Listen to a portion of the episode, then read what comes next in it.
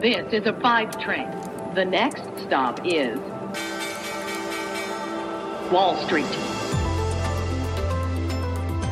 Guten Morgen und hallo zu euch nach Deutschland. Herzlich willkommen zu Wall Street Daily, dem unabhängigen Podcast für Investoren. Ich bin Sophie Schimanski. Schauen wir zunächst auf die Ausgangslage für heute an der Wall Street. Die US-Aktien sind gestern gefallen, wobei Technologiewerte die breiteren Märkte nach unten gezogen haben, weil die Renditen von Staatsanleihen nahe dem 3-Monats-Hoch gehandelt wurden. Wir sprechen gleich über diese Zusammenhänge. Ganz konkret erstmal, der Nasdaq Composite, der Tech-Index, verlor 2,4% und hat damit seinen schlechtesten Tag seit Mai verzeichnet. Der SP 500 hat 1,7% verloren und der Dow Jones 467 Punkte oder rund 1,3%.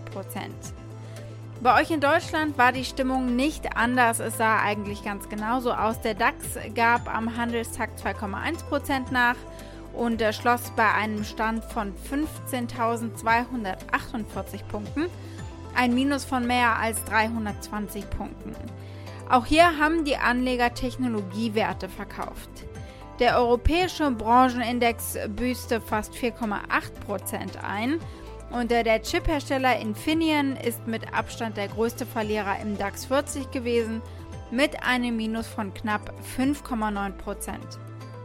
Und damit zu Annette Weißbach, unserer Frankfurt-Börsenreporterin. Heute schauen wir uns auch die deutschen Tech-Werte an, die natürlich auch ordentlich ausverkauft worden sind. Aber es könnten ja auch noch Schnäppchen dabei sein. Außerdem schauen wir auf diese Daten heute hier. Tech-Aktien und äh, der Ausverkauf am Aktienmarkt und steigende Anleihenrenditen. Wir schauen mal auf den Zusammenhang und was das Ganze noch mit Inflation zu tun hat. Und damit eigentlich ganz eng verbunden, Jerome Powell, der Notenbankchef, und Janet Yellen, die Finanzministerin, waren gestern vom Bankenausschuss des Senats. Was haben die beiden gesagt? Darauf schauen wir. Die Aktie des Tages ist die von Tesla, weil sie von Piper Sandler gute Prognosen vorausgesagt bekommen haben.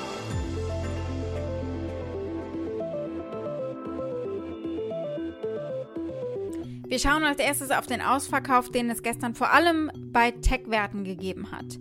Was war da los? Die Werte sind durch die Bank weggefallen und der Nasdaq Composite äh, am deutlichsten. Er verlor den Tag über 2,8 Prozent, also knapp 3 Prozent zu Handelsschluss. Und damit hat er den schlimmsten Tag seit Mai gehabt. Die Rendite zehnjähriger US-Staatsanleihen setzte ihren rasanten Anstieg am Dienstag fort und stieg am Ende auf 1,54 äh, Prozent. Und das hängt natürlich auch äh, zusammen damit, dass die Anleger wissen, dass die Notenbank offenbar ihre Anleihenkaufprogramme bei weiter steigender Inflation eindämmen wird.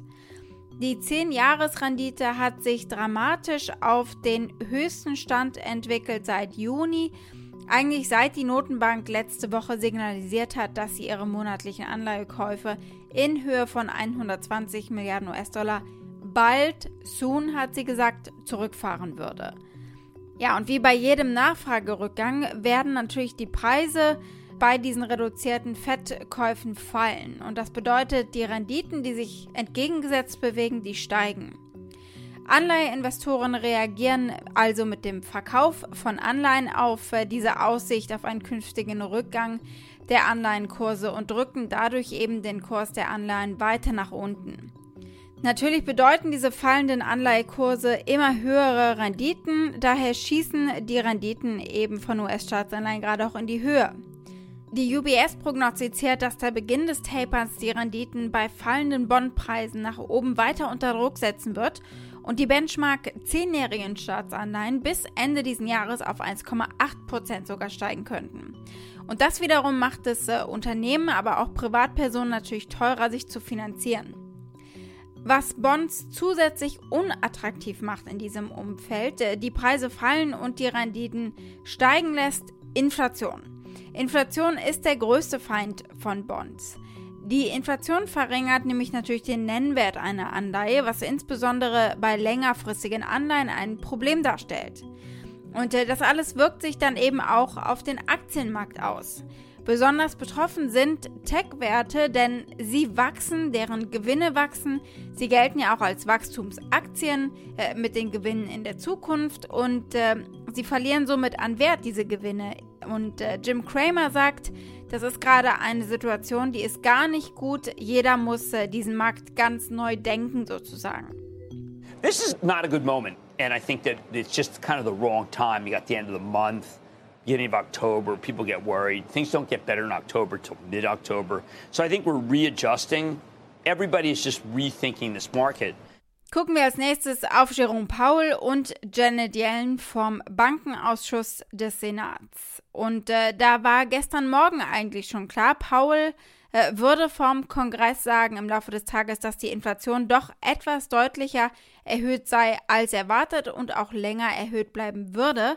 Und äh, das ist aus einem Statement hervorgegangen, das er vorher abgegeben hat. Und äh, das hat natürlich den Aktienanlegern so richtig den Rest gegeben. Hören wir mal rein. Inflation is elevated and will likely remain so in coming months before moderating. As the economy continues to reopen, we are seeing upward pressure on prices, particularly due to supply bottlenecks in some sectors. These effects have been larger and longer lasting than anticipated, but they will abate And as they do, inflation is expected to drop back toward our longer run 2% goal. The process of the reopening of the economy is unprecedented.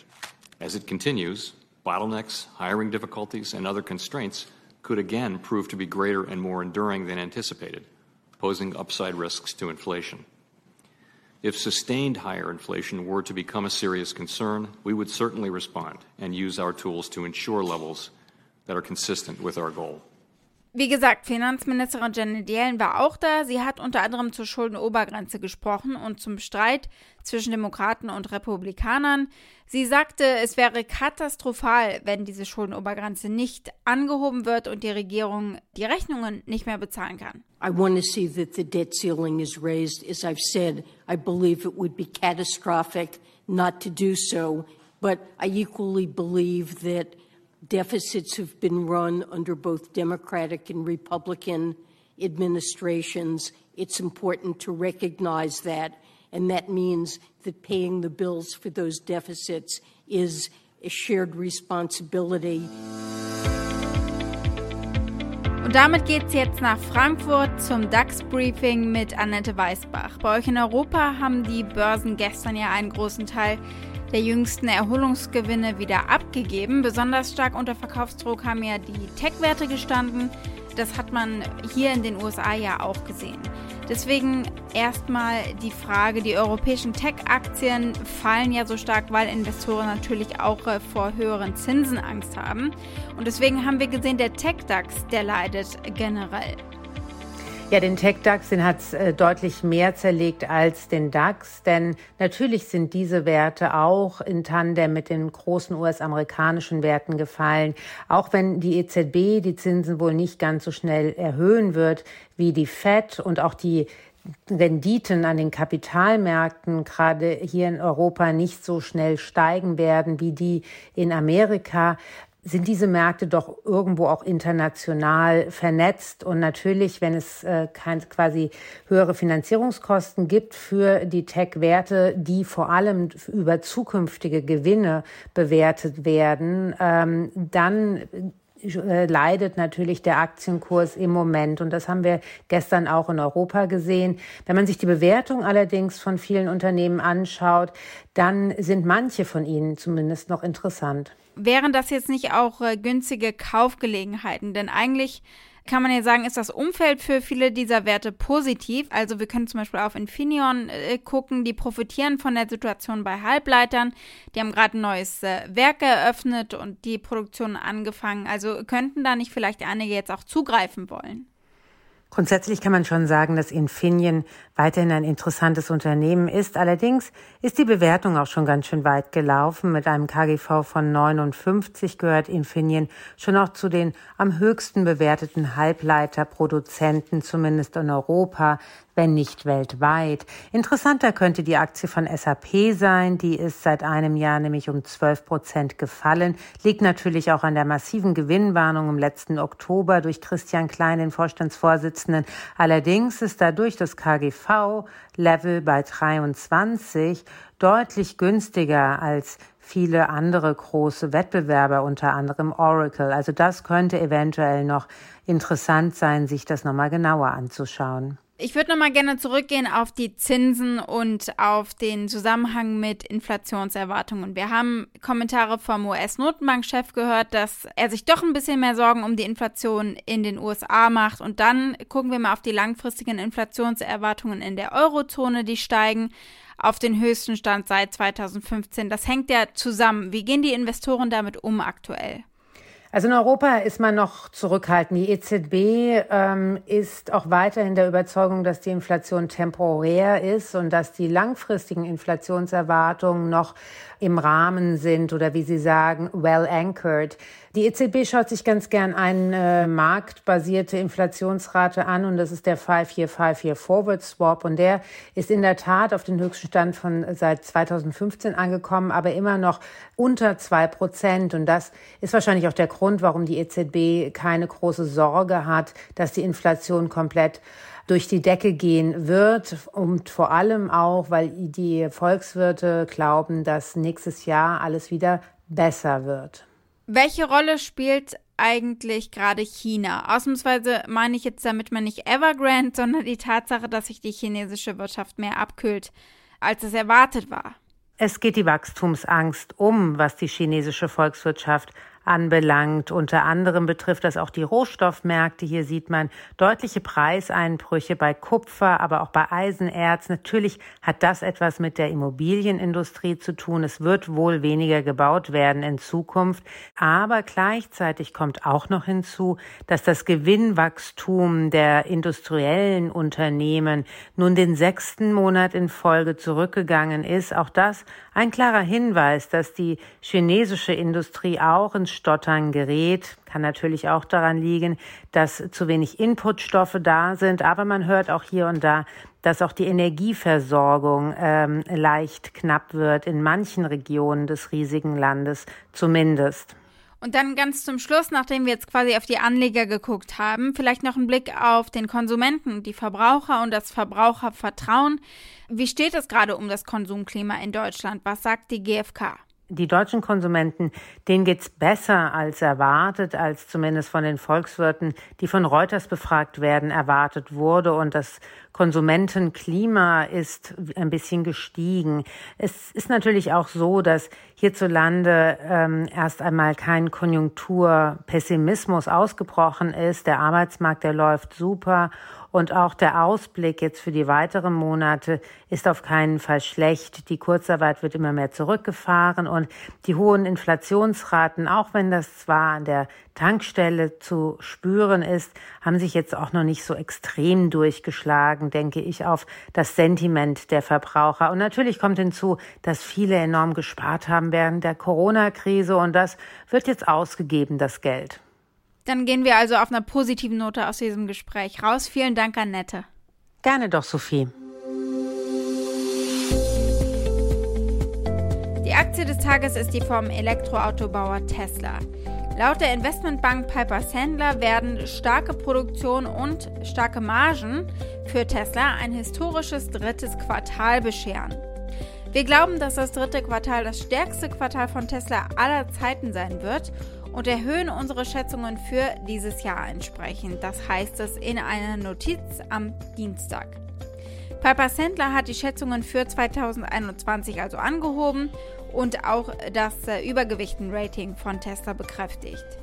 Die Analysten behielten auch ein Kursziel von 1200 Dollar für die Aktie bei. Das wäre ein Anstieg von 51,6 Prozent gegenüber dem Schlusskurs von Tesla am Montag. Das Unternehmen prognostiziert nun, dass Tesla im Jahr 2021 894.000 Fahrzeuge ausliefern wird, gegenüber der vorherigen Schätzung von 846.000. Die Konsensprognose an der Wall Street liegt bei nur 800.000, also sie sind sehr viel zuversichtlicher. Und das war es noch nicht mit der Zuversicht. Wir sind noch mehr an Margen interessiert, schreiben sie, von denen wir auch glauben, dass sie im dritten Quartal besonders stark steigen könnten. Das Unternehmen geht davon aus, dass Tesla im dritten Quartal 1,67 Dollar pro Aktie verdienen wird und der Konsens an der Wall Street ist eigentlich gerade 1,39 Dollar. Was sagen die anderen Analysten? Die 41 Analysten, die ein Rating abgeben aktuell, da ist der Konsens ein Kaufrating. Und die 35 Analysten, die eine 12-Monats-Preisprognose für Tesla abgeben, haben ein Medianziel von 764 Dollar. Die Tesla-Aktie ist in 2021 bislang um 12,1% gestiegen und liegt damit hinter dem Kursgewinn des SP 500 von 18,3% in diesem Jahr. Wall Street.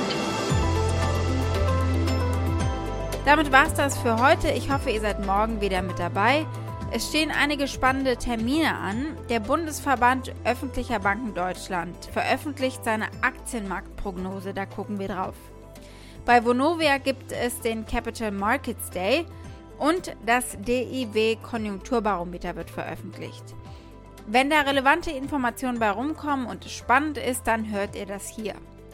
Schickt gerne auch eure Fragen oder Vorschläge für eine der nächsten Ausgaben. Ihr erreicht mich unter wall-street-daily at mediapioneer.com. Habt einen schönen Tag heute noch bis morgen, eure Sophie.